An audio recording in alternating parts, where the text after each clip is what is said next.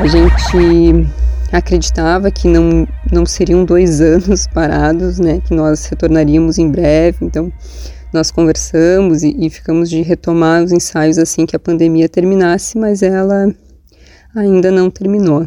Então, angustiados de não estar produzindo, de não estar conseguindo realizar o nosso trabalho dentro dessa desse contexto, nós começamos a conversar e a gente então decidiu que esse espetáculo seria um solo.